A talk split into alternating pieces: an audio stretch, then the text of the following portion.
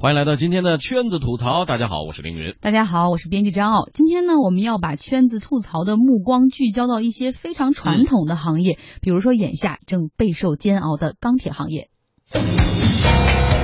纷繁复杂，酸甜苦辣，苦辣。今天谁来说？就是现在确实挺闲的，原来一个月。不说别的，常规合金、大合金，呃，硅锰啊、硅铁，这个每家钢铁企业都会在一个月都是在上千吨的炼，然后现在基本上一半都得都得下来。我们自己也是啊，就是现在这个链条上特别着急，就明显感觉就是这个产业链，第一价格上，因为我们做销售的肯定都是拿拿提成的嘛，钢铁行业都是按千分之提成。不是按百分之提成，千分之提成，然后你这个价格上，每个月你做最起码得在一两百万的货款上，销售额上，如果你要达不到这个销售额，你这个这个收入明显的收入就就差很多。嗯。说话的这位朋友啊，叫瑞杰，不是杰瑞啊，对，瑞杰，他在呢钢铁行业的一个产业链的链条上做供应商的销售。那这个行业呢，他已经工作了十年了。他说有七年比较好的时光。那会儿啊，虽然很忙，比如说到春节之前，他都要去拜访客户，去落实节后的订单。有的时候春节期间加班加点也是常事儿。可是今年呢，早早就进入了放假的状态。特别好的时候，基本上一个月都是在上千吨的料上面，上千吨的量。然后现在基本上一个月都在一百到两百吨的量。那时候天天都在上班，现在基本上基本上闲的时候比较多。但是一闲下来就得就得做新产品，有的时候钢厂也不太太认可，而且现在都是在降成本。你想提高成本的东西根本就没人要。好的时候就一个产品也就一家一家两家的供应商，而且现在这个钢铁坯子一下来，所有的钢厂都是在跟大家竞价，然后就会导致很多很多供应商就挤进来，挤进来以后就是把这个价格上是低了，但是产品质量上就会降降很多。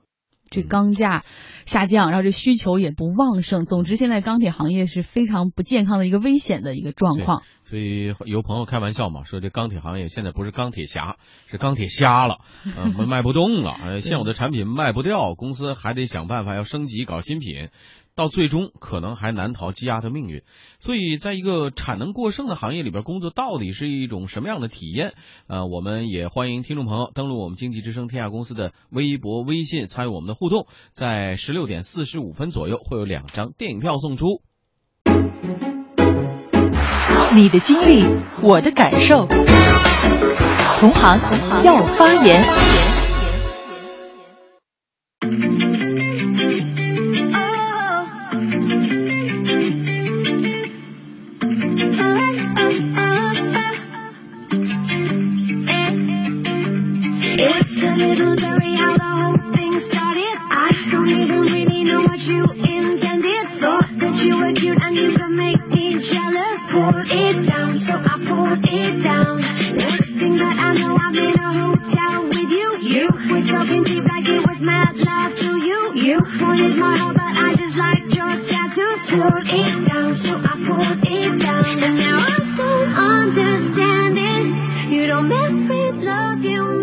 好，我们也来看看朋友们是怎么说的。采矿娃，这位朋友很明显啊，就是跟这个采矿专业有关的。他说他在大学学的是采矿工程专业，读书正值煤炭最红火的年头，哎呦，赶上了。毕业之后赶上呃煤矿整合，呃，他们一到公司呢就要去一线工作，在矿山要完成每个月的下井指标。关键说需求不振，行业不景气。现在说石油又这么便宜，呃，恐怕煤炭行业会慢慢消失吧。就准备读书考研，换个行业。的确啊，煤炭也是这个行情。呃，我们知道三年前还特别的火，然后这两年就越来越不行。尤其在二零一五年，我看到一组数据，产能是五十七亿吨，但实际上的需求只有三十五亿吨，就大概有二十亿的这个产能是过剩的。那现在，尤其有家上市公司，它是中煤能源，从它的财报上就能看出，其实整个行业的亏损情况，它这个中煤能源亏损可能是在二十七亿左右，确实不太景气。我们。再看这个产业升级嘛，就面对这个问题，必须要解决的。呃，还有另外一个行业啊，江城这位朋友是吧？嗯，说对于产能过剩，他太了解了。他是江苏人，之前在光伏行业，哎，光伏行业啊，是上一轮产能过剩比较严重全球数一数二的大光伏商。现在结局大家也看到了，光伏最红火的那几年真的是很牛，说经常去欧美出差谈订单，后来回到老家，看到村里的乡镇企业都开始光干这个光伏行业的时候，就觉得嗯。预感不太好，果然被你猜中了。对，现在大家都知道光伏行业特别不景气，对吧？对，我看用下面这个小猪他的那番话，大家都能理解为什么会有这么严重的产能过剩。小猪给大家举个例子，他说，比如说 A 村生产皮帽子的商家看到了商机，说今年冬天比较冷，我开始大规模的生产，哎，结果赚到了钱。那 B 村呢就开始模仿，然后 C 村看到了也开始在做，这市场一下子就满了，开始饱和了，然后大家就开始拼价格。你卖二十，我卖十五，最后谁都赚不到钱。没错，呃，往往这种情况是比较常见的啊，尤其在这个。一些比较传统的行业，传统行业里边是这样的。我们也继续来听听身处钢铁行业刚才这个啊瑞杰的体验。他是在天津工作的，那么主要负责对接呢，就是京津冀的钢厂。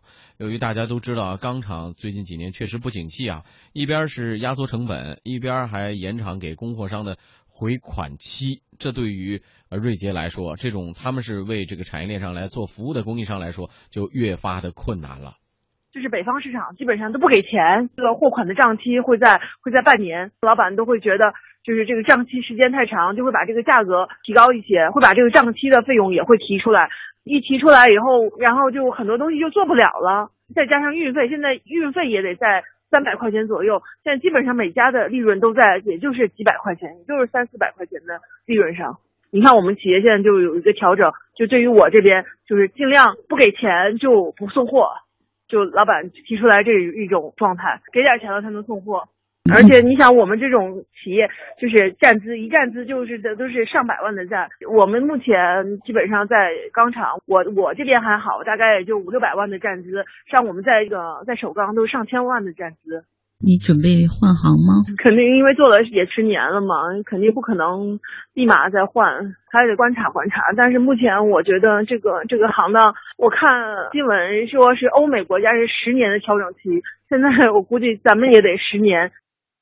Mm. 确实，其实现在钢铁行业不景气，不只是中国一家的问题。像美国，其实钢铁行业发展也遇到瓶颈，而且可能比我们还严重。大家都知道，他们的比斯堡原来是钢铁城，现在也是非常之不景气，城市之前都破产了。然后，另外像美国最大的这个钢铁公司，也是当时很多像卡内基都这些钢铁公司合并的那一家，叫美国钢铁。我查了一下，其实。生产业绩也是在下滑，然后这个被评级公司也是评为负面。他们在像欧洲的一些工厂，现现在怎么办？没法裁员，一周让大家工作四天来缩减这个产能。嗯，没办法啊。呃，其实不仅仅是我们刚才说到的钢铁，比如说在煤炭呀、化工啊、建材啊、有色呀，甚至像什么汽车、纺织就更不说了啊，都存在一定的产能过剩。如果听众朋友啊，您正好是在这些行业当中的话，您是怎么决定的？到底是要继续留守？还是说要做出改变呢？呃，我们这边也采访到了青岛的一位朋友，叫郭怀宝，他在中旅，应该是中旅集团是吧？对，工作了十八年了，呃，当年也是很多人特别羡慕的铁饭碗。可是当他的工资八年都不变，行业持续低迷的时候，他最终做出了一个决定，离开。我们在这里感觉就是拼的，其实就是成本啊，像我们这企业。要说成本比起我们周围来，特别是山东地区这些魏桥啊、顺发啊，我们这个成本比起他们来要高很多。最主要的是人力，还有一些管理的成本。你像我们，呃，职工可能要比他们多个两三倍吧。像我们公司，我是七八年的，基本上我们就是我们公司最年轻的了，基本上都是些老职工，然后平时的工作。积极性也不是很高，像这种老单位，儿，他积极性很难调动起来，所以说工作中的效率就就很低的。其实就是零六年、零七年吧，包括经济那时候还没有金融危机，那时候我们的工资普遍还可以，但是金融危机来了之后，就明显的能试着，就是工资其实是不怎么增长的。就是去年离职的，我们去年的工资其实比我们零七年的时候。甚至比零七年可能还要低一点，就是最辉煌的时候。我们平时周围那些私企啊、民营企业，我们就能感觉到那种冲击力很大了。就是感觉前景不太好，年复一年的都重复这种工作，其实我感觉对任何人来说都是一个挺苦闷的事情。我感觉，我就想改变一下环境，因为这种行业，我我反正感觉是可能十年之后就不存在了，或者怎么样。呃，郭怀宝辞职之后呢，和懂技术的朋友一起创业了。目前做的是汽车减震器。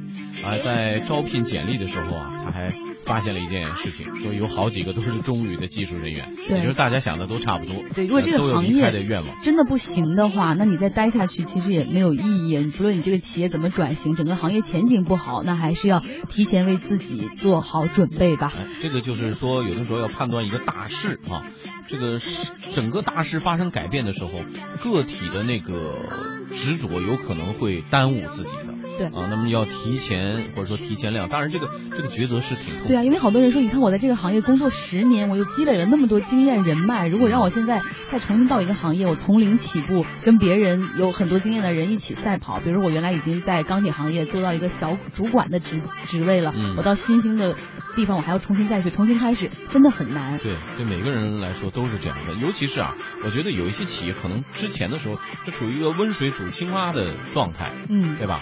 对呃，甚至有一些朋友也说，其实你们媒体行业也是这样的。